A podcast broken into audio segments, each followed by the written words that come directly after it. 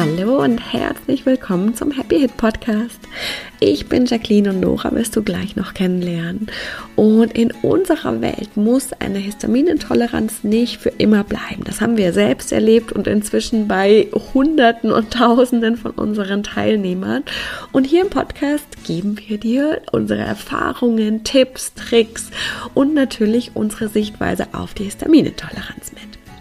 Wenn du auch starten möchtest und noch mehr erfahren willst, dann haben wir unser 0-Euro-Webinar für dich, in dem wir dich in die vier Schritte mitnehmen, die es braucht, damit die Hit wirklich wieder gehen kann. Den Link dazu findest du in den Show Notes oder unter leben-mit-ohne.de slash no no. Und wir freuen uns riesig, wenn wir dich dort sehen. Aber jetzt erstmal ganz viel Spaß mit der heutigen Folge.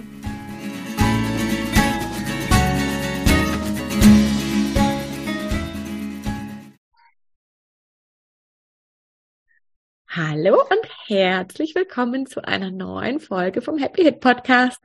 Und ich bin heute, na, ich bin ja ehrlich gesagt fast nie alleine. Aber heute ist nicht die Nora bei mir, sondern eine Gästin, die wir schon mal hatten, die ihr schon kennt, bestimmt nämlich die Daniela wieder. Schön, dass du da bist. Freue mich auch das zweite Mal. Und genau, ich hatte es ja vorhin schon gesagt, ich werde mich bemühen, etwas langsamer zu sprechen, dass alle Informationen ankommt. Und ähm, heute ist so ein Thema, das mich ja auch in der ähm, Sprechstunde beschäftigt, ähm, die Psychosomatik. Ein genau. bisschen. Genau, ich hatte ja, glaube ich, das letzte Mal auch, hat mir schon gesagt, ne, dass du Gynäkologin mhm. bist, eine, eine richtige Ärztin.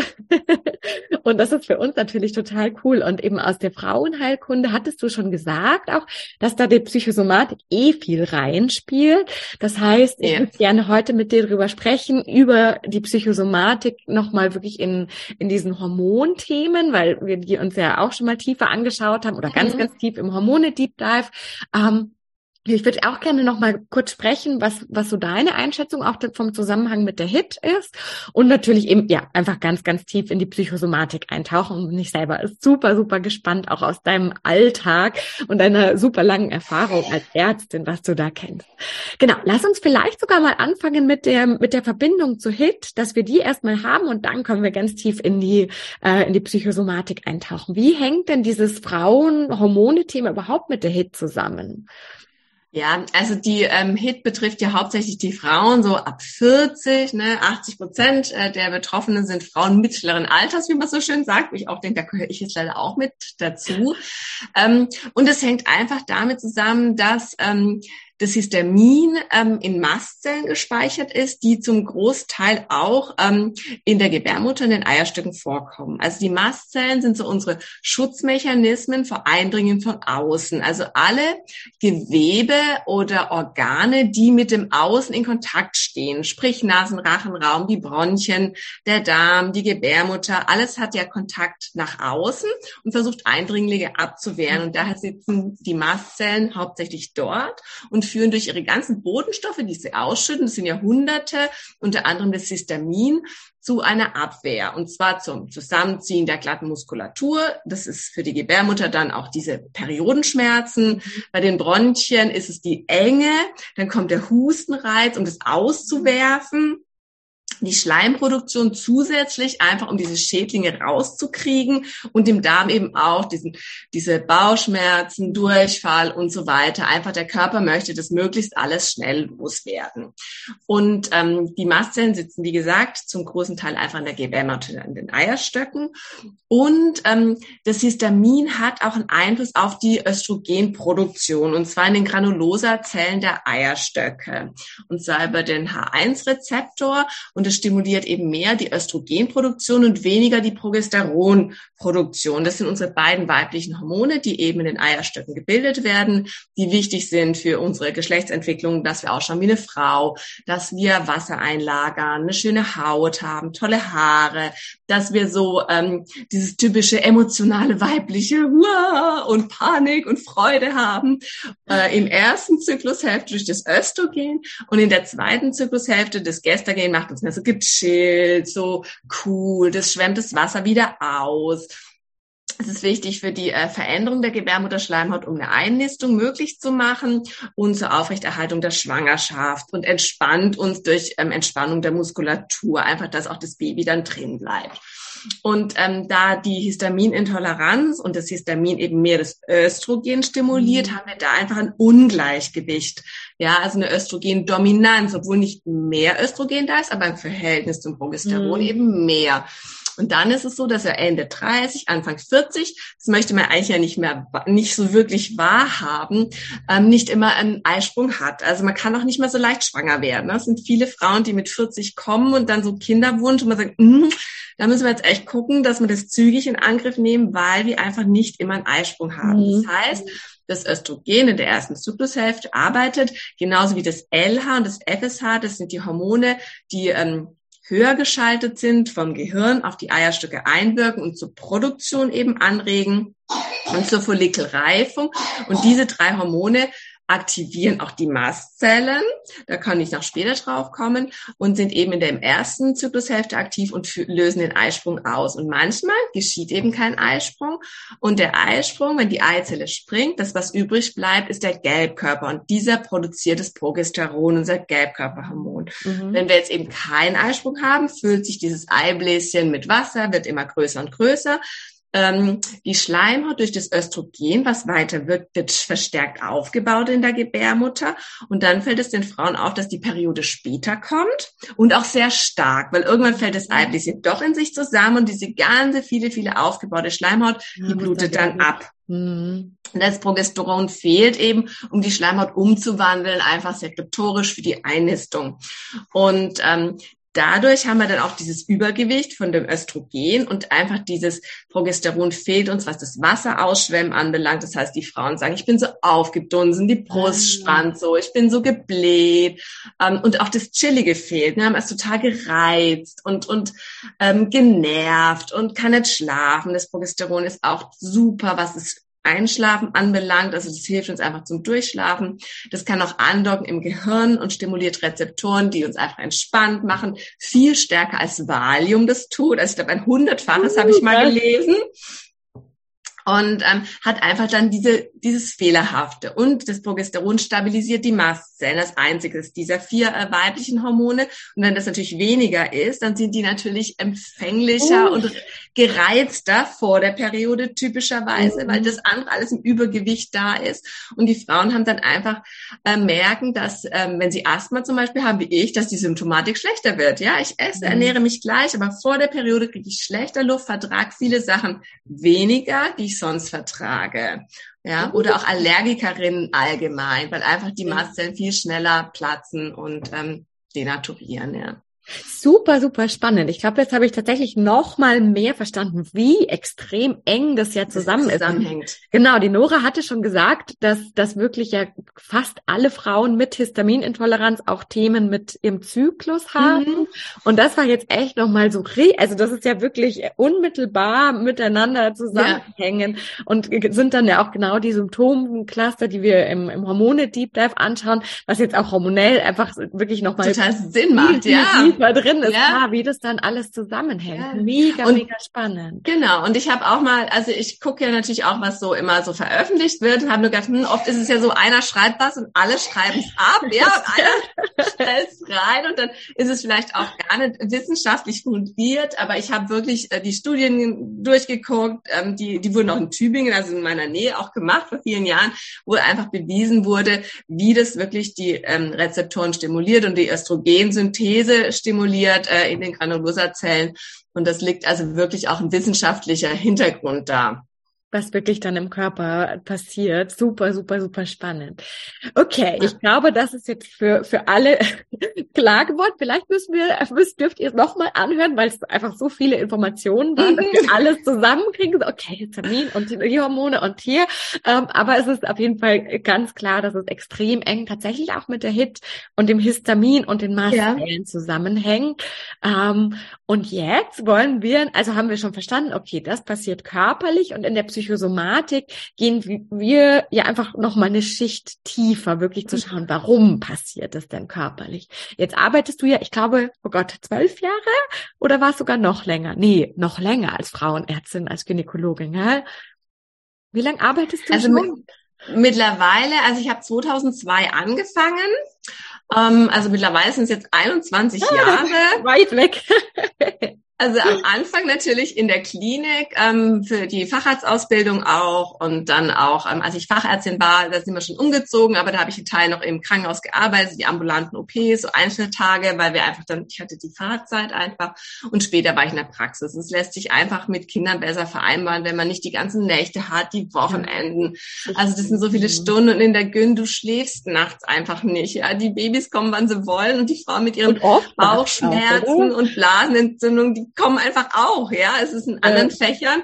Ähm, mein Mann ist heiß Nasen Ohren. Das ist nachts nicht so ein Trubel. Da hast du so eine Nacht auch mal dann Ruhe. Und ja. deswegen, und in der Praxis, es ist aber auch ein ganz anderes Arbeiten, muss man sagen. Also das Operative fällt mir schon so, dieses Handwerkliche, sage ich mal, ja, mhm. das ist schon schön. Und in der Praxis ähm, hast du aber dann wieder das, dass du viele Patienten über viele Jahre begleitest, mhm. ja, und einfach dann bei den Schwangerschaften dabei bist, dann die Kinder siehst und dann sind die auf einmal echt groß und ähm, hast dann auch so eben dann die Frauen, die auch mit Unterbauchschmerzen kommen, wo du dann so ein bisschen überlegen musst, ja, was könnten die haben? Und das ist aber nicht nur gynäkologisch und es ist einfach nochmal ein ganz anderer Kreis dann, ja, oder ein anderes so. Themengebiet. Ja, ja, mega spannend. Und so ist das wahrscheinlich dann auch gekommen, oder? Dass, dass du irgendwie so hm, ein bisschen vielleicht ans Ende gestoßen bist mit der klassischen Gynäkologie, könnte ich mir vorstellen. Und ja. dann einfach weiter, dann wahrscheinlich auch so ein bisschen wie Nora und ich bist, die einfach sagen so, hm, das, das macht schon Sinn, aber da ist noch ein Teil, den kann ich damit nicht erklären und ja. den auch noch verstehen. Nee, das ist wirklich so. Und klar, wenn man selbst natürlich auch betroffen ist, das ist ja bei der Nora auch so, hat man da so ein Herzblut dann ja. auch dran und ähm, wo man denkt, hey Mensch, anderen soll es nicht so gehen, dass sie so lange suchen. Und ich habe auch viele Frauen, die kommen wirklich, ähm, weil sie es gehört haben, dass ich auch mit bisschen Ernährung und so mache und einfach auch mal über den Tellerrand hinausschaue und sagen, ja, sie mhm. haben da ein Problem und vielleicht und ähm, und wenn man dann einfach diese diesen Leidensweg, wie ihr ja auch sagt, so abkürzen kann, sagen, hey, das kommt mir so bekannt vor, diese, diese Sachen würden da passen, teste mal vier Wochen das aus und schau, ob es dir ja. besser geht, dann kommen sie nochmal wieder bitte und dann sind die total dankbar, ja. Einfach ja. wenn, wenn man einfach so eine Abkürzung hat durch diesen Leidensweg, oder? wo man nicht jeder das alles so durchleben muss, sondern einer hat es mal gemacht und hat gesagt, hey, das und das kannst du vergessen, es bringt nichts, genau. wir machen da und da weiter. Ja, also ja. das ist wirklich gut. Ne? Total, total, das glaube ich, total, ja. Und ich kann das auch voll verstehen. so gute Frauenärzte, so wie alle anderen Ärzte, sind äh, auf jeden Fall immer rar, der eben, der da so ein bisschen ganzheitlicher schaut. Mega spannend. Okay, jetzt hast du eben, haben wir schon gehört, extrem viele Jahre Erfahrung mit der Psychosomatik, ja. auch mit wahrscheinlich inzwischen Tausenden von Frauen. Ja, ja, auf, also auf jeden Fall. genau. Was sind so die, die ganz großen, also gerade jetzt eben bei diesen Zyklusproblemen, bei den Beschwerden, die wir jetzt auch besprochen hatten, die, die, die mit der Hitze mhm. eng zusammenhängen. Was sind da die großen Themen, die du auch aus der Psychosomatik wirklich gesehen hast, die dahinter stecken und die dann, äh, da können wir ja dann auch nochmal drüber sprechen, die dann auch wirklich was bewirkt haben und verändert haben bei den Frauen. Mhm. Darüber würde ich auch gerne noch sprechen. Ja, also ähm, so typische Psychosomatik-Beschwerden, ähm, wenn man jetzt einfach mal so auch allgemein guckt, das sind echt Kopfschmerzen. Ja, also Kopfschmerzen ist echt sehr, sehr viel auch Psychosomatik. Rückenschmerzen, auch der Klassiker, ja, ist mhm. auch Wahnsinn. Einschlafstörungen und so Krübeln, das ist ja. auch viel. Ähm, ja, und dann auch so ein bisschen ähm, Ernährung. Psyche und Ernährung hängt auch zusammen. Das ist so das Allgemeine. Was die Gyn anbelangt, sind es wirklich die Unterbauchschmerzen, ganz klassisch, ja. Zyklusstörungen, ähm, Brustschmerzen ist auch ganz mhm. viel. Ähm, das ist auch bei jungen Männern so irgendwie so Herzschmerzen, wo man denkt, hey, der hat doch eigentlich nichts mit 20 so am Herz. Männer oder Frauen? Bitte?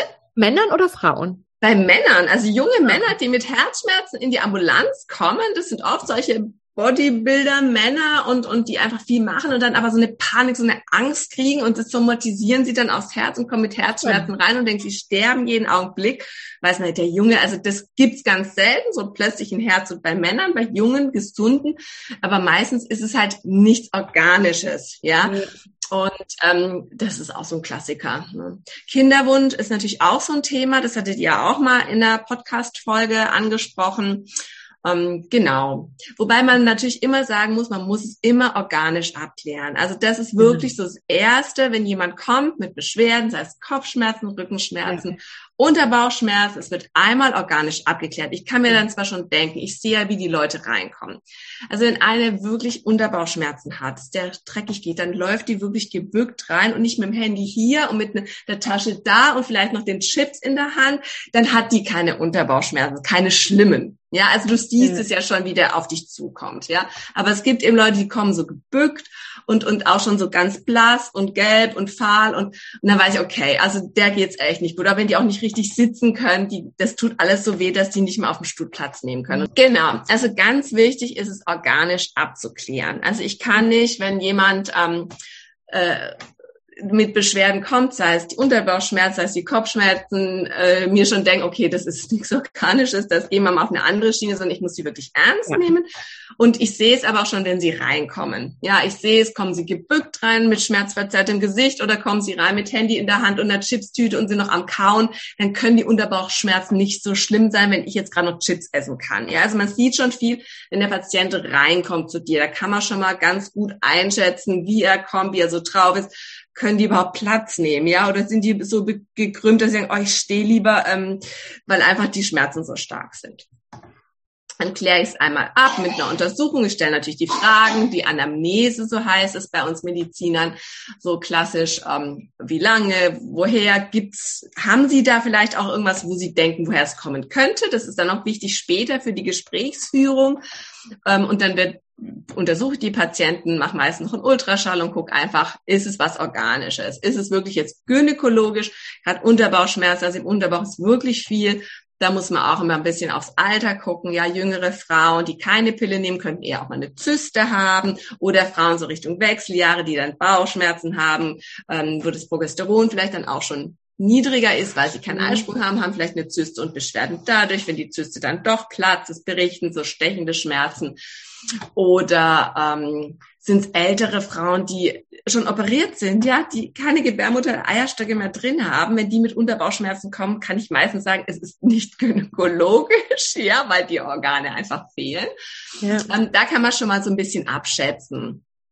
Und dann auch einfach später mal bei der Anamnese oder beim weiteren Gespräch mal sagen, wir haben jetzt nichts Organisches gefunden, ähm, wo könnte es denn sein? Ne? Also weil den Leuten fällt es auch mal ein bisschen schwer, so dem Körper auch so zuzuhören. Ja, mhm. so ähm, warum tut es denn da weh? Ja, also jeder hat so das, ähm, ja, da gibt's dann auch so ganz nette Begriffe, so ähm, ein, ein, ähm, ein Fenster, ja, so eine Sollbruchstelle, wo man gerne rein somatisiert. Ja, also mhm. das hat oft mit der Kindheit zu tun. Es gibt ja Kinder, die hatten ganz schlechte Haut, Pheneurodermitis oder waren so Spuckkinder oder hatten ganz oft Durchfall und Bauchschmerzen. Und bei Kindern kennt man das ja auch, die beschreiben immer, die haben Zahnschmerzen, aber der Bauch tut weh. Ja, aber sie haben Kopfschmerz oder der Bauch tut weh. Bei Fieber tut fast immer der Bauch. Wie die somatisieren das so immer in den Bauch rein.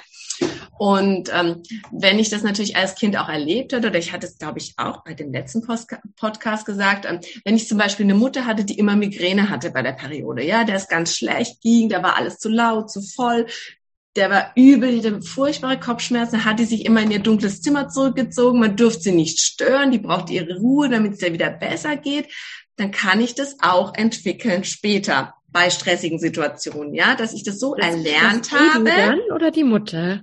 Dass die Tochter dann quasi auch so reagiert wie die Mutter, ja. Okay, das dass heißt, dann so wir gucken quasi dann, äh, du guckst dann auch mit, mit den Patienten wirklich schon mal direkt in die Kindheit und guckst, ist dieses Muster schon damals aufgetaucht oder sogar schon bei deiner Mutter, eher der Mutter wahrscheinlich dann.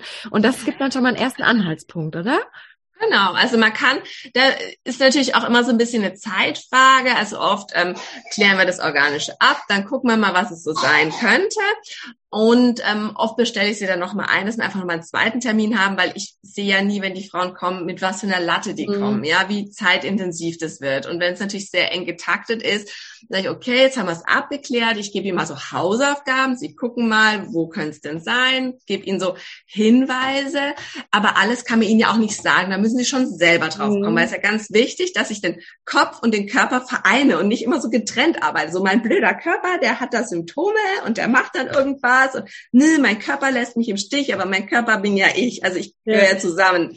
Und dass man ihnen dann solche ähm, Sachen gibt, dann gucken sie doch mal, hängt es damit zusammen und dann schauen Sie mal die nächsten Wochen, dann kommen Sie noch mal. Und dann gibt's oft so, ähm, ja, dann haben die oft die eigenen Ideen, ja, wo sie dann einfach merken, da und da ähm, habe ich dann doch mein, meine Schwachstelle oder das könnte sein oder ja, Sie haben recht. Manchmal kommt es auch, wo sie dann sagen, ja, Sie haben total recht, ja genau. Und, mm, und wenn die Mutter zum Beispiel ungewollt schwanger ist, dann sagt sie immer, ihrer Tochter ständig, vergiss die Pille nicht, vergiss die Pille nicht, dass du mhm. schwanger bist. Und diese Mädchen, die brauchen einen Schwangerschaftstest nach dem anderen. Ja, die kommen ständig, oh, und nicht, dass sie schwanger mhm. sind. Sie nehmen so die Pille regelmäßig. Sie verhüten mit Kondom. Sie haben ihre Periode. Und wo ich sage, sie können eigentlich nicht schwanger sein. Und die haben so Angst, weil sie das so immer wieder eingetrichtert bekommen haben, dass sie dann so ihr Päckchen mitnehmen. Ne? Mhm. Also ja da so echt mal gucken, wirklich, was sind die, gro also die großen Angstthemen vielleicht schon von der Mutter, die ich in Bezug auf Weiblichkeit, äh, Schwangerschaft, ja. äh, all das mitbekommen habe. Das ist dann ein, ein großes Thema. Okay, genau, die Bauchschmerzen hattest du schon gesagt. Ja. Einfach wirklich so ein, so ein Coping-Mechanism eigentlich, den wir als Kinder entwickeln. Dann wir wahrscheinlich aus unterschiedlichen Gründen, vielleicht um Aufmerksamkeit von den ja. zu bekommen. Also in der, ähm, in der äh, Psychosomatik nennt sich das Regression. Das heißt, man mhm. kehrt wieder zurück in eine Zeit, wo man die Sprache nicht hatte, nicht so, oh, das schlägt mir auf den Magen, die viele Belastung, was ihr alles wollt, da, da kann ich mich nicht entspannen, da kann ich nicht in Ruhe verdauen, da kriege ich Bauchschmerzen, wenn ihr so viel wollt. So wäre es ja normal, ja, dass man das so sagt. Aber man fällt dann zurück in so ein Alter, wo man einfach die Sprache noch nicht hatte, mhm. sondern einfach man kriegt dann so Bauchschmerzen und wird dann verzweifelt und trotz und Bauchweh, hm, ich esse nicht mehr und es tut mir alles weh und genau, also da wäre sogar der psychosomatische Begriff dabei, dass manchmal dann ähm, genau man diese Unterbauchschmerzen dann einfach, weil es alles zu viel ist, irgendwo versucht der Körper es dann auszudrücken.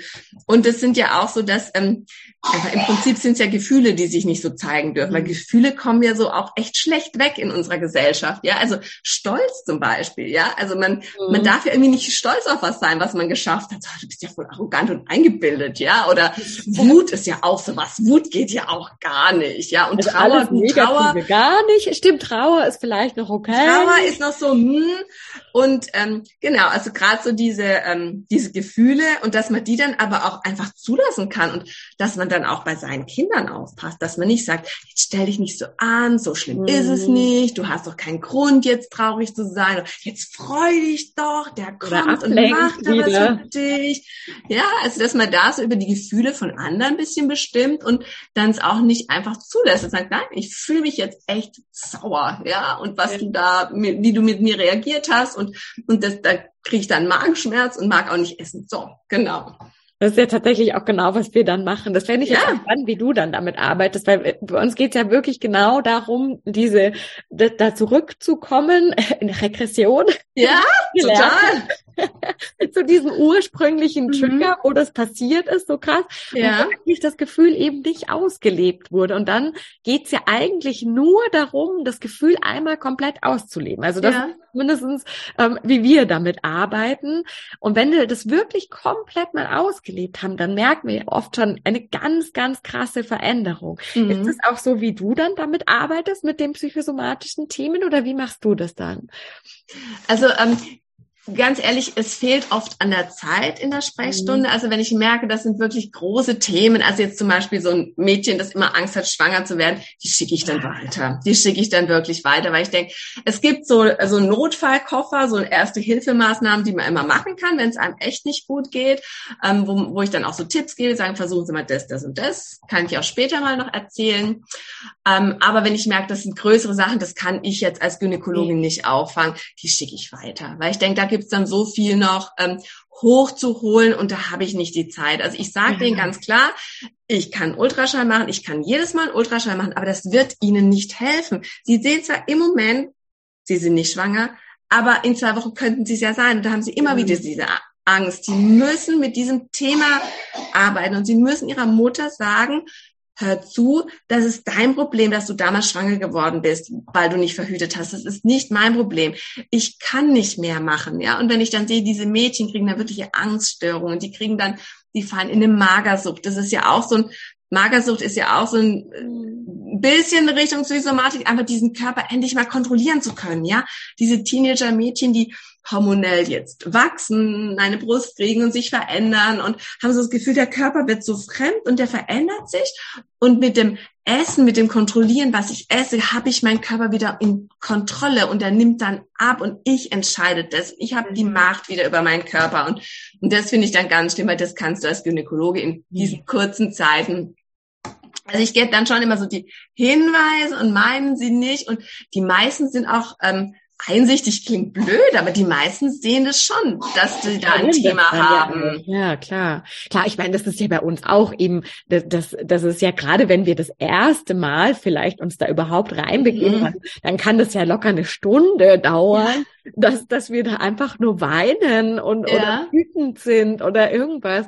Also das, das, äh, das kenne ich ja selber auch in großen Themen. Das, das dauert einfach und das ist klar, dass, mhm. dass das dann einfach nicht der Rahmen ist. Ja. Okay, okay. Das heißt jetzt wirklich auch, um zu schauen, quasi so praktisch mitnehmen, ist echt einmal dieses Thema Regression, also wirklich mhm. zurückschauen in meine Vergangenheit? Wo hat mir, haben mir meine Eltern, besonders vielleicht meine Mutter, was hat die mir da vorgelebt? Was hat Und die mir vielleicht auch eingetrichtert ja. ganz stark? Mhm. Und wie habe ich vielleicht auch damals schon reagiert mhm. darauf? Und ist es eigentlich eine Abwandlung von dem damals?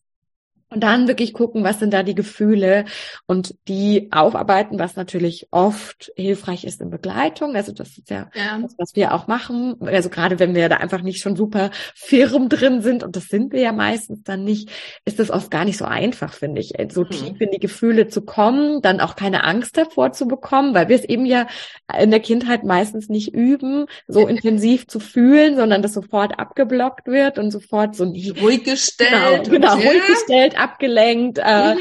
äh, bestraft dafür, dass wir so mhm. sind ähm, oder äh, was auch immer. Also das sind auf jeden Fall schon mal ähm, Dinge, die wir wirklich so ganz konkret mitnehmen können. Mhm. Hast du noch andere große so Themen psychosomatisch aus der aus dem aus dem ganzen Thema Frauenheilkunde oder was, was sie noch so mitnehmen können, unsere Hörer?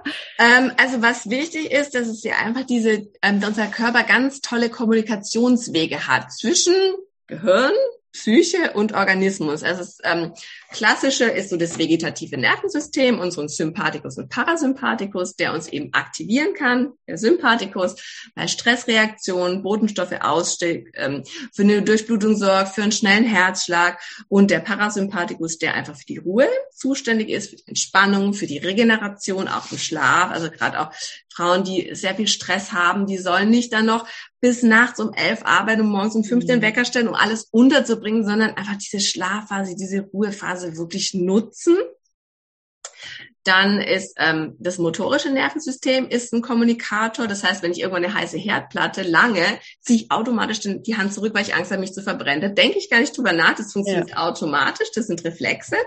Das Hormonsystem, da sind wir wieder bei Stresshormonen auch, ähm, bei Adrenalin, Noradrenalin. Das Cortisol ist ja ein ganz äh, krasses Stresshormon, was auch wieder auf den weiblichen Zyklus mhm. einwirkt. Wir kennen das alle. Es gibt so Phasen, da haben wir unendlich viel zu tun. Ja, da sind Einladungen, Feste, muss man was vorbereiten, muss man was backen für die Schule und da läuft man und alle in der, in der Familie haben Schnupfen, man selber hat so viel zu tun, man wird nicht krank und sobald es abgearbeitet ist, wusch am Wochenende, dann erwischt es ein und dann wird man krank, weil das Immunsystem einfach auch da sehr mit zusammenhängt. Ne? Das ganze Cortisol, das einen so pusht, unterdrückt die Immunreaktionen, also man kann, kriegt kein Fieber oder ähm, wird, ja, wird einfach nicht so platt und müde und wenn dann die Ruhe kommt, dann fällt es weg und dann haut es uns rein mit Fieber im Urlaub und am Wochenende. Das kennen, glaube ich, auch alle, mhm. dass man da so Phasen hat, wo man eher krank ist. Ja, also Frauen, die in Stressphasen der Uni merken es nicht und jetzt ist doch Ruhe und jetzt könnte doch alles gut sein, jetzt bin ich ständig krank.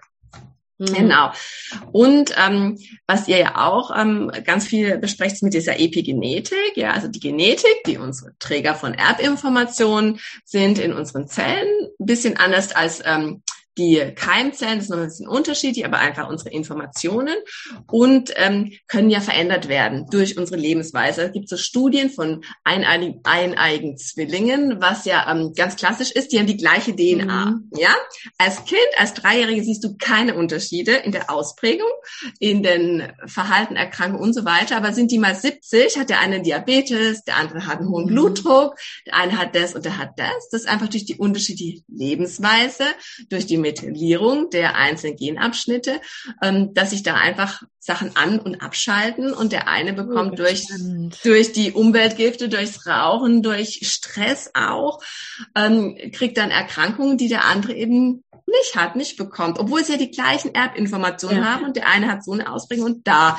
Also das fand ich auch total spannend, ne, dass da also so. Das, ähm, ja, ich finde, das, das, da, das kann man wirklich nicht oft genug sagen. Ja, genau. Oft fühlt man sich, also fühlen sich ja, glaube ich, so viele noch so gefangen dann mhm. ultimativ in diesem, es ist genetisch, das ist ja, genau. Todesurteil ja. für, fürs restliche Leben mhm. und da wirklich zu sagen, wir können da echt Was können was echt ändern. Ja, also indem wir einfach auf die Umweltgifte achten, auf Stress, auf Rauchen, auf so viel. Also ich bin äh, gestolpert über den Manuka-Honig. Ich wusste gar nicht, dass er so mhm. tolle Eigenschaften hat, aber der kann wirklich auch gewisse Dinge ins Positive, dass diese schlechten Methylierien weg sind und auch wohl der grüne Tee. Also gibt es auch Studien, dass ähm, Asiaten... bin ich so gesund. Ja, wahrscheinlich. 1,7 Liter grüner Tee am Tag kann nur gut sein. Nein, dass Asiaten natürlich viel weniger Krebserkrankungen haben, was wohl an den an der Veränderung des grünen Tees, also frag mich nicht, wie diese, dieser Inhaltsstoff heißt, der war ellenlang, den habe ich mir, glaube ich, sind, also ich habe mir den nicht auf, genau, also irgendwas Langes und ähm, aber dass der so äh, gute Eigenschaften hat, also das fand ich dann echt spannend. Das habe ich gedacht, das muss ich auch auf jeden Fall mitgeben, dass wir wirklich einen Einfluss haben und auch ja. ähm, das hattet ihr auch in der Folge, dass die ähm, Gene, die müssen ja, diese ellenlangen Schlangen müssen ja irgendwie diesen Mini-Zellkern reinpassen. Das heißt, die sind um solche Proteinkugeln gewunden und gedreht. Und zwar ganz, ganz viel, dass sie auch schon wie so ganz kleine Perlchen. Und um da was zu ändern, müssen die sich natürlich entspannen. Die müssen genau. sich öffnen, damit die wieder abgelesen werden können und sich verändern. Und das ist ja auch bei eurer Arbeit, dass sie einfach sagt, diese Entspannung muss rein, damit mhm. auch sich da was tun kann. Und dass eben der Stress ja eben genau das Gegenteil ist von Entspannung und negativ sich auswirken kann. Und die Entspannung einfach total wichtig ist. Einfach dieser Leerlauf, sagen das auch die Psychosomatiker, die einfach sagen, Dauerstress, das führt einfach zu so vielen negativen Sachen, die wir nicht so sehen wollen, weil eigentlich so ein, manche gewisse Stresslevel fühlen wir ja ganz gut. Unser Herz schlägt schneller, wir sind durchblutet, haben roten Kopf und sind so voll mhm. da. Und, und wenn dann so ein Loch kommt, finden wir das total furchtbar. Ja, wir werden da richtig abhängig. Ich ja. habe da letztens was total krasses gesehen. Dieses Verliebtsein am Anfang hat ganz viel mit Stress zu tun. Weil, weil wir so nervös, also quasi noch nicht wissen, ja. wird der andere antworten. Mag er mich mhm. doch? War das gut genug? War, war das Date gut? Und wenn, wenn wir quasi dann länger in der Beziehung sind oder in eine Beziehung kommen, dann ebbt langsam dieser Stress ab, weil wir nicht mehr die ganze Zeit Angst haben, dass das wegfällt. Ja. Und dann denken wir, oh krass, jetzt bin ich nicht mehr so verliebt, jetzt ist es ja. nicht mehr so aufregend. Und wie, also das wirklich auch mal bewusst zu machen, wie abhängig wir auch uns selbst von dem Stress gemacht haben und dass das ja tatsächlich dann echt auch eine Übung ist, eine mhm. Übung, die wir immer wieder ja. machen dürfen und immer wieder üben dürfen. Das ist nicht nicht ein Schalter, den wir einmal umlegen. Das kann in ganz krassen Situationen sein, aber für die meisten ist es eine Übungssache, dass wir wieder ja. üben, nicht permanent unter Stress stehen zu müssen. Und was du gerade ja. gesagt hast, dieser Leerlauf, dieses einfach ja. da sitzen und nicht sofort zum Handy greifen, nicht sofort das nächste die Zeit zu nutzen, sagt man ja auch. Genau, ne? genau. Wenn man eine Pause hat, ich nutze es noch irgendwie. Ja. Nein, dieser Leerlauf, der wird nicht mehr als schön und wohltuend empfunden, und als Nutzen, wichtig ja. wäre. Ja, man hat ja auch so ein schlechtes Gewissen, wenn man dann wirklich mal, die Kinder sind in der Schule, du hast einkaufen und so, und es hast eine Stunde, wo du nur auf dem Sofa hockst. Boah, was könnte ich in der Zeit alles mhm. machen? Aber nein, diese Phase ist ja so wichtig, weil, also ich würde mal sagen, auch gerade als Mutter, wenn du dann mehrere Kinder hast und berufstätig, dein Tag geht ja von früh bis spät. Ja, du hast ja nicht so permanent, ja. Na, und die Pausen müsstest du dir ja echt gönnen, ja. Und ja. Äh, wenn man den Frauen dann sagt, sie brauchen einfach mehr Ruhepausen und mehr Stille, wo dann mal dann nicht sich jetzt noch was anhört, sondern wirklich ja. nichts macht. Das wird so negativ empfunden und da muss man erstmal mit klarkommen, ja, weil da kommt ja der Gedanke und der und ah, kann ich ja, nicht doch noch das machen und ne, ne, ne. Und man ist ja auch nicht so dann in Ruhe. Und ähm, dass man das akzeptiert, dass das super, super wichtig ist, ja. Das ist ganz viel Konditionierung natürlich, ja. da drauf liegt, wo wir an, also wir setzen da ja schon immer an im, im, im Happy Hit Code und im Hormone Deep Dive, diese ja. Konditionierungen zu erkennen, eben diese ganzen Themen, irgendwie er Erwartungen an mich als Frau, was genau sowas, was mhm. du vorher gesagt hattest. In Rebirth gehen wir noch viel, viel tiefer, wirklich zu erkennen, ah, wo, wo bin ich konditioniert? Genau auf sowas. Wir sind ja auch alle unterschiedliche Typen, mhm. anders arbeiten und manche zum Beispiel, so wie ich, haben haben eigentlich äh, als Projektor zum Beispiel super kurz, ganz intensiv Energie und dann schaffe ich unfassbar viel und dann darf mhm. ich aber auch ganz viel wieder ausruhen und das ist richtig so und da eben diese ganzen Konditionierungen zu erkennen von harte Arbeit ist das einzige, was wertvoll ist. Ich muss irgendwie mich beweisen, ich muss äh, wert, äh, also irgendwie ein wertvoller Bestandteil der Gesellschaft sein. Das mhm. ist so mhm. krass, was da drauf liegt. Einfach aus den aus unseren ganzen äh, Generationen ja auch, die sich so aufgebaut haben, wo das da teilweise ja wirklich noch so war, wo wir so überleben mussten, aber das ist ja jetzt nicht mehr. Und darum dürfen ja. wir viel umstoßen, ganz viel und das ist echt viel Arbeit. Ja, und auch diese Optimierungswahn, es ist ja alles, mhm. ne? Also wenn ich zurückdenke als Kind, wenn du irgendwas gut warst, dann hast du das gemacht. Also wenn du gut warst im Tanzen, dann warst du im, im, beim Tanzen oder beim Ballett oder warst du beim Fußball, warst du im Fußball.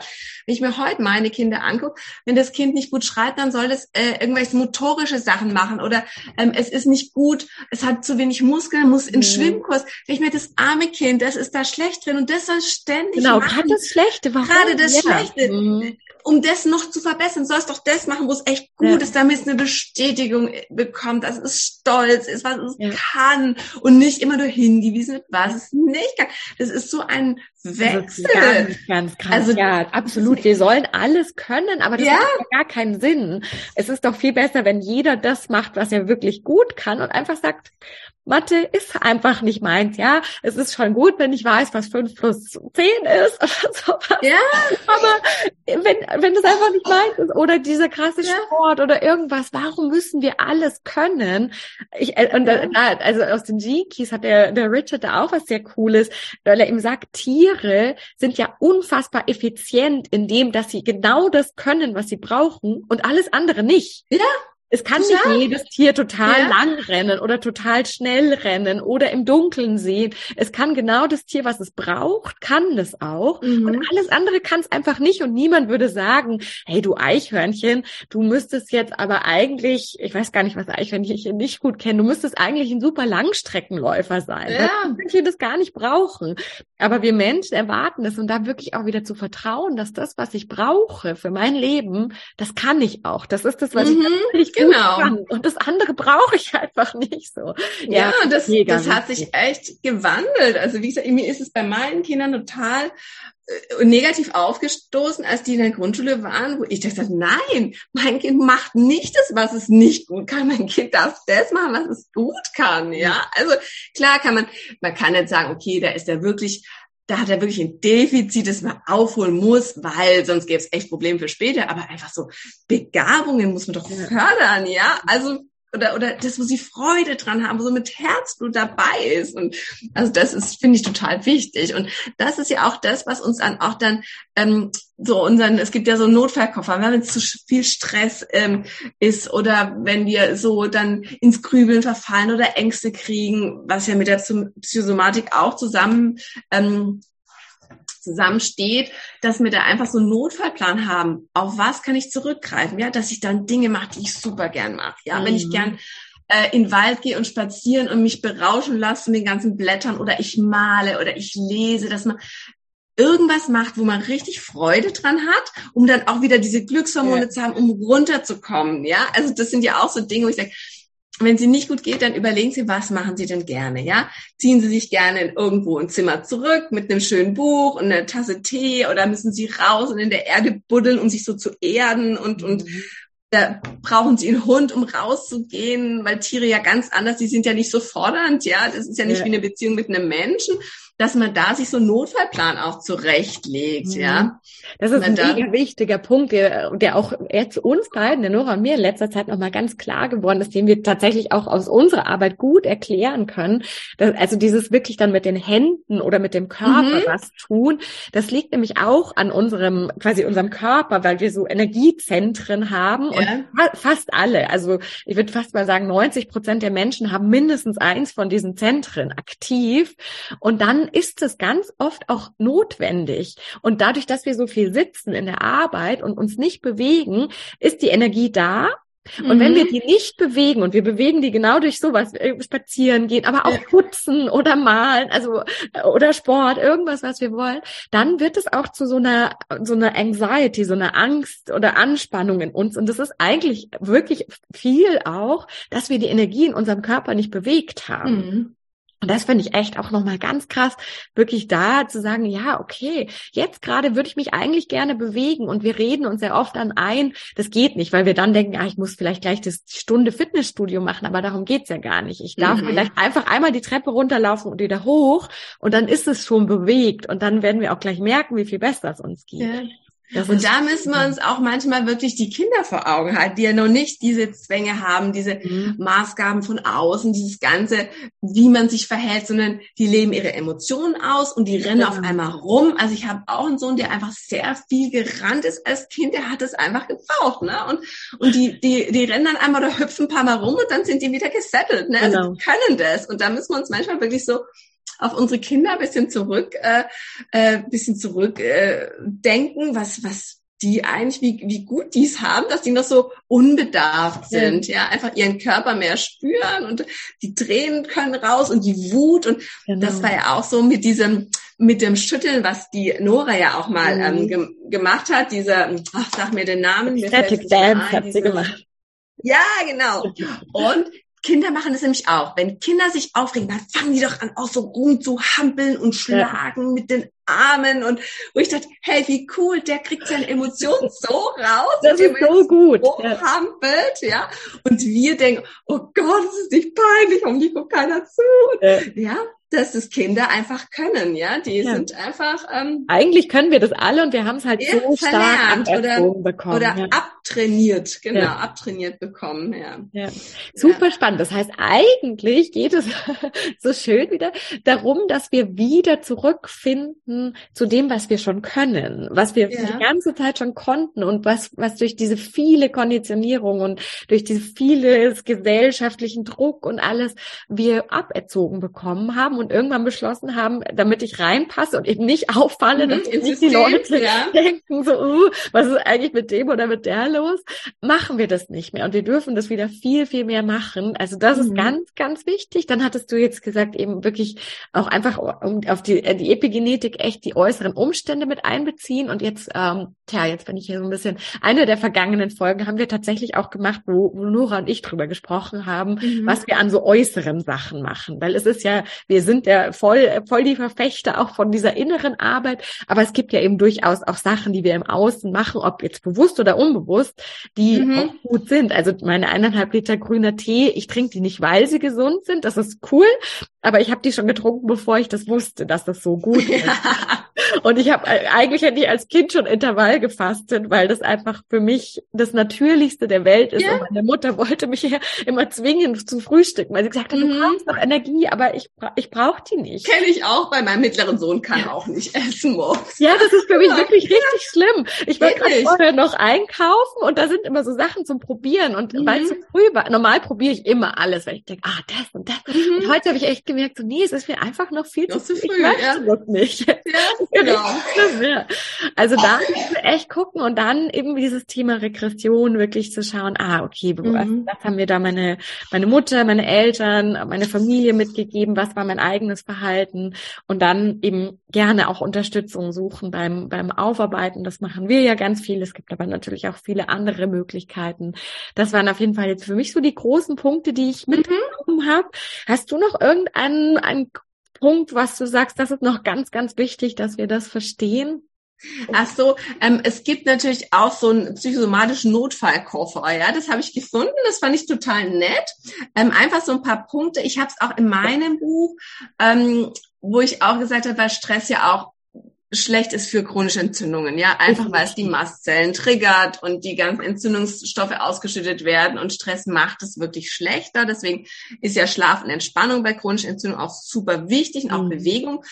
Und ähm, da waren so ein paar Sachen, die aber eigentlich total logisch sind. Also ich kann sie einfach mal ähm, vorlesen und ähm, langsamer atmen kennen wir alle, dass wir einfach unseren Sympathikus unterdrücken und den Parasympathikus aktivieren können, weil wenn ich tief in den Bauch atme, werden die Hormone und mein Gehirn so verändert, dass ich mich nicht aufgerückt fühlen kann. Es geht einfach möglich, nicht. Ja. ja? Den meisten fällt es schwer, wenn sie stehen. Da schafft man es nicht, die Luft und die Lunge so tief in den Bauch auszubreiten. Aber im Liegen auf dem Rücken und dann vielleicht noch mit angestellten Beinen oder erhöhten Beinen klappt es super tief in den Bauch zu atmen. Deswegen würde ich das jedem empfehlen wenn man versucht, dieses tiefe Atmen wirklich auf den Boden legen, auf den Rücken und dann versuchen, Hand auf den Bauch und die Hand wegzuschieben. Das klappt viel besser. Also das ist was, wo man wirklich sagt, wenn Panik kommt und Stress und ich atme dann schon so oberflächlich und es kommt gar keine Luft an und verkrampfe, auf den Rücken legen, also wenn es halt irgendwo geht, und es geht viel öfter, als man es denkt. Möchte ich ja, werfen. Ja. Ich, zum Beispiel beim Stillen, wo ich schon überall, dann setze ich mich halt im Zweifel wirklich auf den Weg und stille.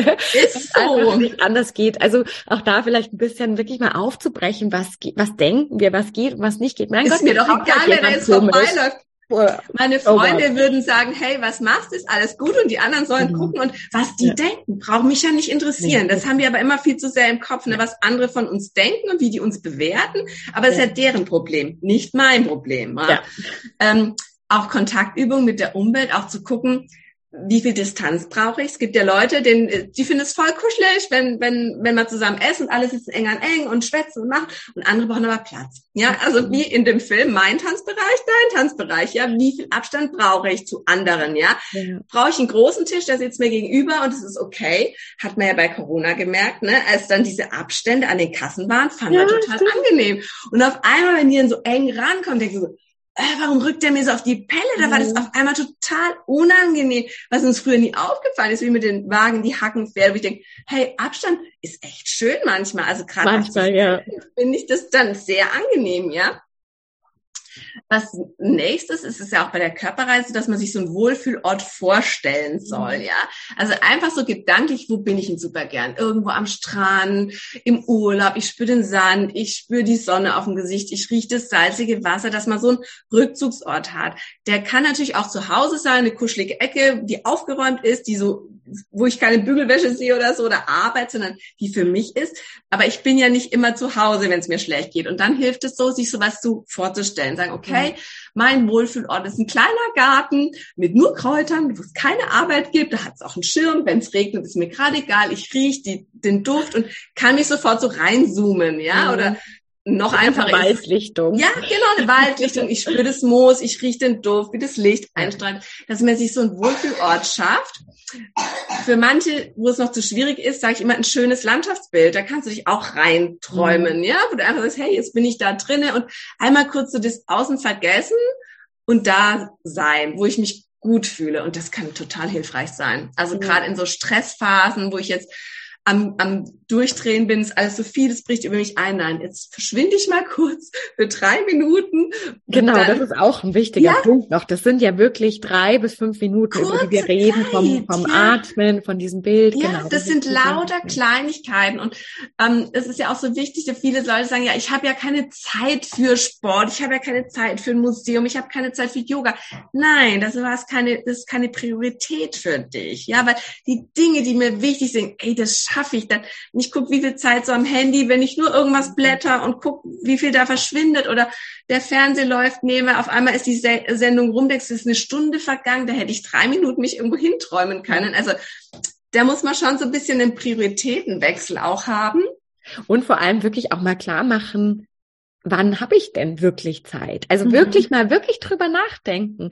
Ist es echt so? Und ich kann das natürlich entscheiden, aber dass ich entscheiden möchte, dass ich erst Zeit habe, wenn ich in Rente bin, weil realistischerweise würde das das ja bedeuten, weil ja. es nächste Woche nicht besser sein, genau. Monat. Und ist das wirklich das Leben, wo, was ich möchte, dass ich wirklich sage, bis zur Rente, bis irgendwas zwischen, weiß ich nicht, 55 und ja. 60 oder so, da will ich erst anfangen, dafür die Zeit zu haben. Und ich finde, also ich habe jetzt da sofort das Thema mit den Mastzellen ganz stark im mhm. Kopf, wo wir ja ganz, ganz viel darüber dann gesprochen hatten, nämlich echt nochmal zu hinterfragen, ist das wirklich das Leben, wie ich es möchte? Und das ist eben so leicht, immer zu sagen, ich habe jetzt keine Zeit, aber dann dürfen wir echt mal drüber nachdenken. Werde ich morgen Zeit haben, wenn ich so weitermache, wie jetzt gerade? Werde ich in einer Woche Zeit haben? Und die Antwort wird sein, nein. Mhm. Es wird genauso voll ja. sein. Ja. genauso. Und dann werde ich eben, und dann werde ich eben frühestens Zeit haben, wenn ich in Rente bin. Und ist das echt das, was ich möchte? Also da wirklich mal, wirklich mal fragen. Und die, natürlich kann ich sagen, mhm. ja, ist für mich okay. ich, ich arbeite einfach und lebe so vor mich hin, bis ich in Rente bin und dann wird's schön. Aber viele dann mais. genau, ja. dann wird's toll. Aber viele werden wahrscheinlich auch sagen so, hm, nee, Moment mal. Das ist eigentlich nicht, wie ich es vorgestellt habe. Ja, ja.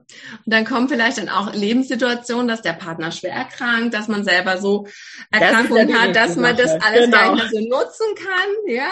Und das soll es dann gewesen sein, ja. Und da denke ich, da muss man einfach mehr im Hier und Jetzt ankommen und einfach der, der Tag heute ist der Tag heute. Und was gestern war, ist rum und was morgen ist, weiß ich überhaupt nicht, ob ich morgen erlebe oder, oder was passiert, sondern nur das jetzt ist mein Leben, dieser Moment, ja. Und nicht äh, in drei Stunden, wenn ich irgendwas gemacht genau. jetzt mache ich das und in drei Stunden, dann nehme ich mir die Zeit, sondern das Leben passiert einfach nur im Augenblick. Ja. Und vielmehr eben, was wir vorher auch gesagt hatten, diese Mikromomente. Ich ja. muss dann nicht gleich denken, ich muss dann gleich eine Stunde Sport machen und morgen auch mhm. wieder und mhm. übermorgen auch wieder. Oder ich muss dann gleich eben, weiß ich nicht, ins Museum fahren oder irgendwas, sondern, also, es ist toll, ins Museum zu fahren, aber vielmehr wirklich zu sagen, jetzt gerade möchte ich mich bewegen, dann bewege ich mich doch jetzt gerade und vielleicht mhm. schüttel ich mich einfach eben nur oder laufe die Treppe. Oder vielleicht setze ich mich einfach ans Fenster, mache das auf und schaue einen Moment in die Natur. Ich muss ja nicht gleich eine Stunde spazieren gehen. Also das merke ich mhm. halt bei mhm. mir viel ges geswitcht, da wirklich zu sagen, es geht ja viel mehr um diese Mikromomente und ja, nicht immer ja. um eine riesige Zeitspanne, wo ich vielleicht wirklich sage, ich kann jetzt nicht eine Stunde spazieren, aber eben drei Minuten aus dem Fenster schauen, bei offenem Fenster, das kann ich das fast immer. Und wenn ich die Zeit nehme, wo ich die Zahnbürste in der Hand habe und dann das Fenster aufmache, genau. das funktioniert ja auch, ja. Also das sind, da hat sich bei mir auch viel geändert, weil ich natürlich auch ein Mensch bin, der viel in wenig Zeit unterbringen möchte, hat auch was mit, ne, mit Ablenkung zu tun. Das sind andere Themen, aber da bin ich jetzt wirklich gut dabei. Aber dass man einfach, man möchte die Zeit natürlich nutzen, möglichst viel, viel machen, aber jetzt nicht mehr, das brauchst du jetzt nicht. Also ich kann auch an meinem Geburtstag jetzt echt sagen, okay, ich bestelle für meine Familie Pizza, ich kann sie nicht essen und es ist nicht so schlimm, aber ich muss nicht kochen. Äh, Muffins werden aufgetaut oder meine Familie backt oder auch nicht. Und der kommt, der kriegt einen Kaffee und fertig. Und dann kann ich meinen Geburtstag echt besser genießen. Auch letztes Jahr, ich fand es voll toll, einfach zu sagen, Nee, nicht. Und ganz ehrlich, diesmal habe ich mir einen Kuchen gebacken am Tag vor, und zwar Apfelstuhl. Ich liebe das, aber eine Riesensauerei. In der Küche alles ist voller Mehl. Und als er fertig war, habe ich gesagt, so Jungs, wir essen jetzt gleich das erste Stück und den Rest gibt's morgen am Geburtstag. Hätte ich vor ein paar Jahren nie gemacht. Ja. So egoistisch zu sein. So, ich esse jetzt ein Stück, ich hatte jetzt die Arbeit, ich genieße es jetzt. Morgen, mhm. wenn dann alle da sind und ich dann Kaffee mache, dann kann ich das gar nicht so genießen, dieses ja. Stück Apfelstrudel. Und dachte mir, nein, hat sich schon ein bisschen was geändert, ja. Total so einfach mal, es geht auch anders. Also, Total schön. Ja. Sehr cool. Genau, wir waren eigentlich noch beim Notfallkoffer. Gab es da noch andere Sachen? Also genau. Das ist die, zum Beispiel dieser Brillenwechsel.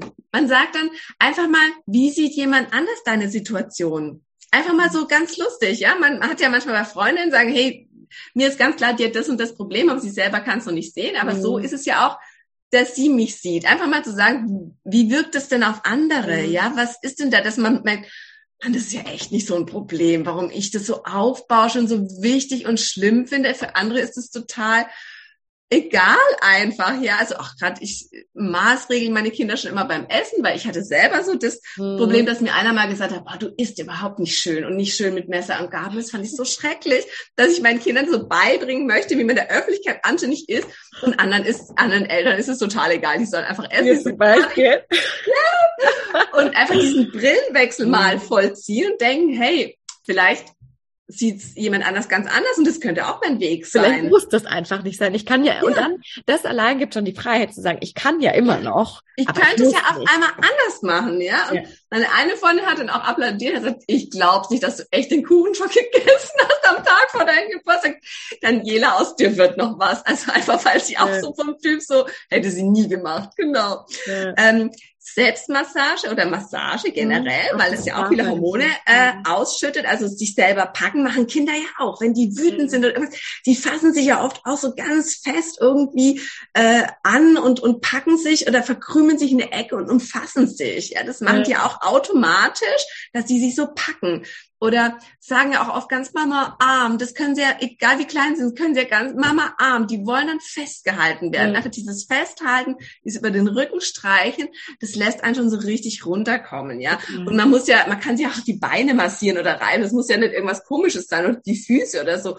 Diese Selbstmassage kann mhm. helfen ähm, Wertschätzung, dass man einmal auch mal guckt, was kann ich denn gut, ja, wo sind denn meine Stärken? Das hat auch voll mit dem Gefühl, mit Stolz mhm. zu tun, dass man sagt, hey, auch wenn ich da total manchmal durchdrehe, aber ich kann es super organisieren, ich kann Feste gut vorbereiten, ich kann das gut delegieren, ich habe da einen Überblick und das nicht nur so negativ sehen, sondern auch ja. so die positiven Sachen auch mal sehen. Heute über ganz ja? gesprochen haben, dieses ja? nicht Schwächen stärken wollen, genau. sondern meine Stärken voll ausleben und sagen, genau. das andere brauche ich gar nicht, ja, ja das kann jemand darin, anderes. Genau, und darin bin ich gut und und wenn der Garten gemacht werden müsste, denke ich mir, ja, aber heute ist Wetter nicht schön, da gehe ich nicht raus, da sitze ich lieber drin und lese ein Buch und das andere mache ich ein anderes Mal, ja. Genau. Und was auch super wichtig ist, wenn einem so viel im Kopf ist, denkt, oh Gott, ich muss das und das und das noch machen, es bricht über mir zusammen, ich spüre den Stress. Ganz einfach ein Zettel und ein Stift und aufschreiben, was alles angeblich zu tun wäre, ja. Dass man es einfach mal vom Kopf draußen mhm. hat. Ich habe nicht mehr die Angst, ich könnte vergessen, irgendwas super Wichtiges zu machen und dann mal rigoros streichen. Also entweder mache ich die Dinge schnell, die kurz dauern. Ich sage, okay, Wasch Waschmaschine anschalten, das geht, der Klick ist er an. Oder Sachen, die jetzt wirklich dringend sind. Ähm, einfach, dass man sagt, die schnellen, kleinen Sachen mache ich mal weg und dann echt mal gucken, Keller aufräumen. Boah, da kann ich, das kann ich mal beim Regentag in zwei Wochen. Wird schon mal weggestrichen. Und dann merkt man auf einmal, es wird weniger und weniger und ich komme so ein bisschen runter in dem, was ich jetzt alles noch super Wichtiges ja, machen ganz viel muss. Mit Energie halten zu tun. Ja. Ich, ich habe Trello, äh, weil man das halt am Handy auch hat. Ich, mhm. ich liebe das. Mhm. Alles, was ich tun muss, halt, schreibe ich da rein. Und es geht da ganz viel um dieses, was hält die Energie? Halte ich die selbst, die Energie ja. von der Sache, die ich tun muss in meinem Kopf? Und ich kenne, also ich, ich kann, ich, ich kann das inzwischen gar nicht mehr, weil das das für mich so anstrengend ist, dass mhm. ich, ah, ich muss nach dem schreiben und dann wollte ich das machen und jetzt, und darum schreibe ich sofort auf. Alles steht da drin. Ich vergesse nichts. Entweder entscheide ich mich halt, dass ich es dann nicht mache ja. oder dass jetzt einfach nicht die Zeit dafür ist, aber ich vergesse es nicht. Ja. Und dann kann nämlich diese Liste, egal ob jetzt auf Papier oder im Handy, kann nämlich die Energie halten für mich. Genau, das ist dann meine Erinnerung und ich muss nicht ja. mir den Kopf voll machen mit diesen Erinnerungen. Ja. Also ich hatte früher den Namen Filofax von meinem Mann, weil ich einfach die war, die alle Termine im Kopf hatte ja. Und weil dann immer die Kinder immer mehr dazu kamen, immer mehr Termine wurden für alle und der hat da Sport und der hat da Friseur und Kieferorthopäde, wo ich dachte, boah nee, ich schreib's auf, genau. zack, das wird mir echt zu viel. Also ganz einfach eigentlich. Wirklich so energetisches Management. Genau. Eigentlich. Ja, was, wo halte ich die Energie? Muss ich die selber halten? Genau, für Termine und alles, oder? Ja. Habe ich da ein System? Da dürfen wir uns dann schon, hat finde ich auch viel eben mit dieser männlichen und weiblichen Energie zu tun. Ich mhm. darf dann die männliche Energie, diese Strukturen nutzen, damit das Weibliche sich entfalten kann und nicht die ganze Zeit diese Sachen festhalten muss. ja. ja. Also die Psychosomatiker sagen auch, da hilft manchen auch eine Uhr, eine Armbanduhr, um Struktur zu geben, weil durchs Handy hat man eigentlich keine Uhr mehr. Ne? Also man muss immer das Handy zücken, um zu gucken, sondern einfach, okay, dafür nehme ich mir jetzt die Zeit und wenn die rum ist, dann lasse ich, dann lege ich es weg und mache was anderes.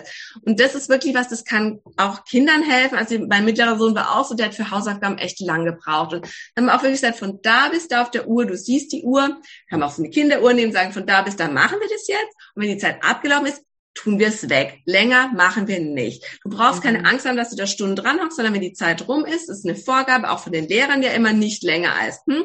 Und so haben wir es wirklich gemacht und dadurch wurde es dann auch besser. Da konnte man sagen, okay, wenn die, der Zeiger da ist und sie lernen dann echt schnell die Uhr, dann ist die Zeit rum und du darfst wirklich dann spielen. Egal, für die Kinder ist es ja anstrengend. Ob sie dann das Blatt schaffen oder einfach nur mit dem Kopf und den Gedanken, ich muss es ja machen, ist ja beides anstrengend. Genau. Einfach dann mit der, mit der Blick auf die Uhr die Zeit ein bisschen anders einteilen. Und dann hat man vielleicht auch die Möglichkeiten, sich dann diese paar Minuten extra zu gönnen. Sagen, okay, wenn ich jetzt wirklich im Internet suchen will nach einem neuen Fernseh, keine Ahnung was, von da bis da gucke ich und dann lege ich es weg und dann nehme ich aber noch mal fünf Minuten Zeit, mich ein bisschen durchzubewegen oder eine Runde durch den Garten zu laufen, die Blumen zu gießen. Also das ähm, kann gut helfen. Das war ja gerade auf jeden Fall ein guter Hinweis für mich, für meinen Sohn. Ich werde eine Kinderuhr holen. Das ist echt. Weil das, wir haben das Thema gerade, das ist echt ja? wirklich heute früh wieder. Wir haben es gerade ganz stark, dass er immer noch spielen möchte. Mhm. Und dann ist er heute, haben wir extra ausgemacht, er steht früher auf, damit er mehr Zeit zum Spielen hat. Ja. Aber die Stunde hat ihm halt nicht gereicht. Und ich glaube, wenn er wirklich visuell diese Uhr hat und sieht, ah, jetzt, wenn der Steiger, weiß ich nicht, mhm. der Maus ist, dann ja. ist, ah, das ist cool. Danke. Das war echt gut. Dann siehst du auch, okay, jetzt habe ich noch so und so viel, noch zehn Minuten die kann ich jetzt nochmal ganz intensiv nutzen und genau. dann ist es wirklich abgelaufen. Manchmal kann man es auch mit der Sanduhr machen, wobei das finde ich ist noch schwieriger als den Zeiger laufen genau. sehen. Ja. Und das war echt ganz gut. Ja, was schreiben Sie noch? Sie empfehlen noch, ja klar, Wolldecke, Lieblingskissen, dass man einfach so eine kuschelige Ecke hat, wo man sagt, okay, wenn mir es zu viel ist, kuschel mich erstmal eine Decke. Hirse sagt, einfach einkuscheln, für mich sein. Ähm, oder auch einfach sich ein paar Turnschuhe hinstellen, so als Mahnung, hey komm, beweg dich einfach eine Runde, wenn es jetzt so doof wird. Manche müssen ja. einfach Ortswechsel, den Raum verlassen. Wenn es genau. da über mich einbricht, ich stehe, für mich ist immer das Schlimmste, ich stehe in der Küche, habe vier Töpfe, Pfannen, der Kleine heult wegen irgendwas und dann kommen die Großen rein, der eine wird das erzählen, der andere wird das erzählen, ich stehe mit den Töpfen, da denke ich mir, boah, am liebsten möchte ich mich auflösen und weggehen, das ist einfach zu viel, zu viel. Ja. Jeder will irgendwas und zieht Gefühle in einem. Und dann zu sagen, so, pass auf, hört aus, einmal kuscheln, einmal drücken, dann erzählst du, dann du und dann koche ich zu Ende. Und ansonsten laufe ich so rum, dass mein Garten braucht paar Minuten genau, für mich. Genau, ja, ja. total gut. Ja. Okay, sehr, Also sehr, das sehr ist so gut. der Werkzeugkoffer, um sich, wenn es ganz, ganz dumm läuft, einmal nochmal so runterzufahren, ähm, sich zu spüren, sich breit hinzustellen, sich liebevoll auch mit den Schmerzen umgehen, einfach zu sagen, hey, mein Bauch, der will mir jetzt nichts Böses, sondern der zeigt mir nur einen Weg und dass da was ist ja. den Bauch lieber streicheln, Wärmflasche drauf und, und dann so quasi sagen, was willst du mir denn eigentlich sagen mit den Bauchschmerzen? Wo höre ich denn nicht hin? Oder mhm, was liegt genau. begraben? Und das ist ja auch eure Arbeit dann. Ja, ganz genau. Sehr cool. Okay, jetzt haben wir eine ganz schön lange Folge, ganz aber ich viel. glaube, jetzt ist wirklich extrem viel dabei. Ich glaube, das ist eine, die sich viele auch mehrmals anhören können, um einfach alle Tipps nochmal zu verinnerlichen und, und alle Sachen, die wir besprochen haben. Und das ist, glaube ich, wirklich ganz viel Praktisches auch dabei, ja. was sehr cool ist. Das mag ich immer. Ähm, vielen, vielen, vielen lieben Dank. Gerne, dir. gerne, gerne. Und ja, mal gucken, ob wir noch mal irgendwann eine Folge ja, machen. Ja, wäre schön, genau. Sich irgendwas wieder ergibt, uns eine Intuition kommt. Und sonst aber vielen Dank und alles Liebe dir. Und danke fürs Zuhören. Tschüss.